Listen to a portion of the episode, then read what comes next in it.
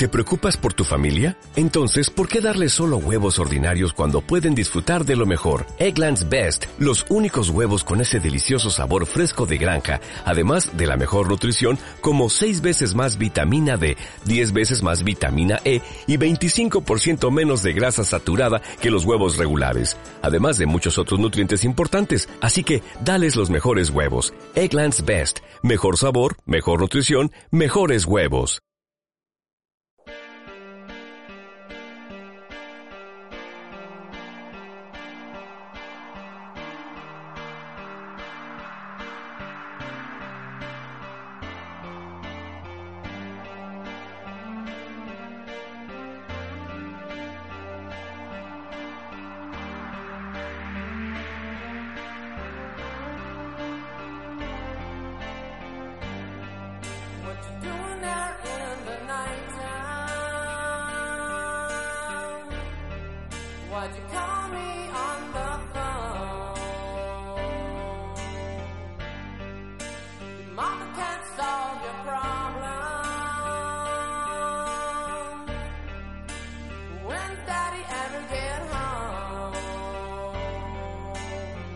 Hola, muy buenas, mi nombre es Daniel Román y esto es Symposium Podcast.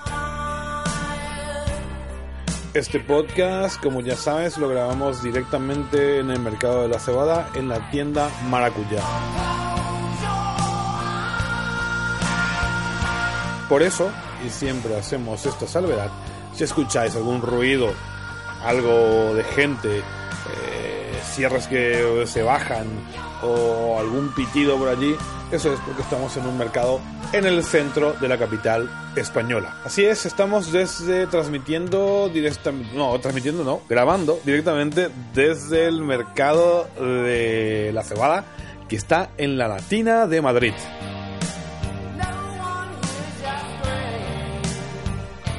Este va a ser un podcast cortito que vamos a hablar sobre los vinos dorados de rueda. Esos vinos de oxidación eh, de crianza oxidativa, perdón, que se hacían antiguamente en esta denominación de origen.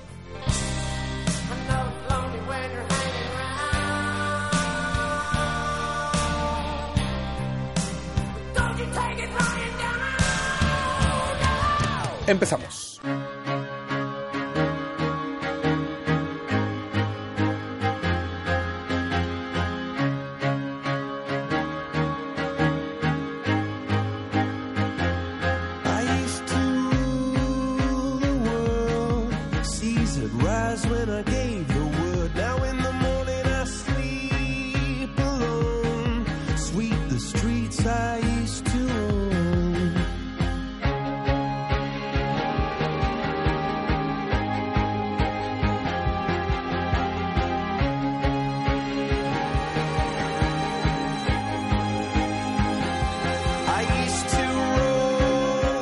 El rueda del que vamos a hablar hoy dista mucho del rueda que conocemos actualmente. Ese vino joven, fresco, que puede acompañar muchas comidas y que sobre todo está pensado para el tapeo, para servir en la barra. No es un vino que nosotros eh, trabajemos en la tienda, de hecho no lo solemos tener eh, por copas, eh, sí solemos vender botellas, aquí en vez de venderte un vino de rueda lo que solemos hacer es vender un vino eh, de joven de Madrid, ¿no? Con las mismas características, fresco, frutal, pero eh, solemos obviar un poquito eh, los vinos de rueda que quizás expliquemos el motivo del porqué en otro capítulo. Sin embargo, hay que decir que por mucho tiempo la zona vitivinícola de Rueda fue conocida por la elaboración de vinos generosos. Sí, habéis escuchado bien, generosos. Vinos con más de 15 grados. Eh, a finales de los años 70, el vino blanco de rueda era un vino gustoso, cálido, suave, con algunas notas rústicas. Como vino de lujo estaba el dorado, memoria del blanco generoso del siglo de oro español, considerado el vino de la corte en la época de los reyes católicos. El gusto del vino rancio es el atributo que le dio renombre cuya culminación fue una orden real del 1912 en la que se declaraba vino de la tierra de Medina a este tipo de vinos, que eran similares al Málaga, por ejemplo, o a los vinos, por supuesto, de Jerez. El vino antiguo de Rueda fue el primero que se cotizó más caro cuanto más viejo era. La mayor parte de los vinos se vendían jóvenes, incluso los vinos de Jerez, que hasta el siglo XVIII salían de los puertos gaditanos recién fermentados, camino a su destino inglés. Ciertos documentos del siglo XVI distinguen el vino trasañejo, muy viejo, del añejo, más de un año, mientras que al vino nuevo se le llamaba mosto. Estos vinos se diferenciaban de los demás vinos de la región por su color tostado y su alta graduación. Pocos vinos se han identificado mejor con toda una comarca. Con el paso del tiempo, la tipología fue perdiendo protagonismo, dando paso a otro tipo de elaboraciones, aunque siempre con la variedad verdejo como principal bandera. De hecho, por ejemplo, el vino que estuvimos trabajando en la tienda era una mezcla de verdejo y palomino. Por supuesto, increíble.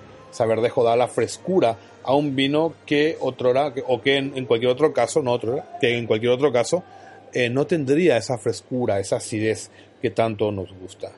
Este vino, que desde la década de 1930 se elabora en las bodegas con los cuidados propios de estas, ¿no? con cuidados enológicos, antes de esta fecha se elaboraba en los domicilios particulares de los viticultores. Todavía hay gente que recuerda las damajuanas de cristal en los techos expuestos a la luz donde se añejaban por el método de crianza oxidativa. Hay que recordar que la crianza oxidativa se da por el contacto directo con el oxígeno, pero también hay un tipo de oxidación que se produce por la luz. Los fotones, bueno, es un proceso químico, ¿no? Producido por los fotones. Hoy en día algunas bodegas todavía utilizan este método para la oxidación de sus vinos, o la mayoría de ellas sí que los utilizan. El vino dorado se elabora con la variedad, como ya habíamos dicho, con la variedad verdejo, aunque también se utiliza en la palomino, una uva que se cultiva en casi toda España, aunque no siempre tengamos constancia directa de este hecho las uvas se sobremaduran en el viñedo. Se espera a que las uvas estén muy maduras para cosechar, para vendimiar. El alto contenido de azúcar hace que el encabezado no sea necesario, o sea, no se le añade, no se le agrega alcohol. Así que estamos hablando de, de un vino de 15 grados o más naturales, producido naturalmente. Pues muy bien, entonces tenemos que decir que este vino de crianza oxidativa eh, tiene esas notas avellanadas, ¿no? De, almendra amarga, tiene esas notas punzantes, a madera, a cuero, eh, notas de, por supuesto, de la crianza oxidativa, pero también notas que nos recuerdan a ese vino, a esa uva fresca, ¿no? Que, em, que nos envuelve la boca y que nos llena de volumen la boca. La verdad que la experiencia es muy agradable y es muy interesante poder conocer esta eh, manera de hacer enología eh, tan antigua, tan arcaica, ¿no? Y que se ha desaparecido casi en la actualidad. En la actualidad mm, elaboran muy pocas bodegas. Yo tengo, conozco tres bodegas que elaboran eh, estos vinos, este tipo de vinos. Y eh, de verdad que si tenéis la oportunidad de encontrar el vino, probadlo porque merece la pena totalmente. Muy bien, señoras y señores, esto es todo por hoy del Symposium Podcast. Ya sabéis que podéis entrar en contacto con nosotros a través de nuestra cuenta de Facebook en facebook.com barra Symposium Podcast o a través del Twitter que es arroba ADR eh, nuestra cuenta de Twitter o en Instagram eh, Maracuyá Simposio. Pues muy bien, dicho esto, nos despedimos y nos vemos hasta la próxima entrega. Muchas gracias.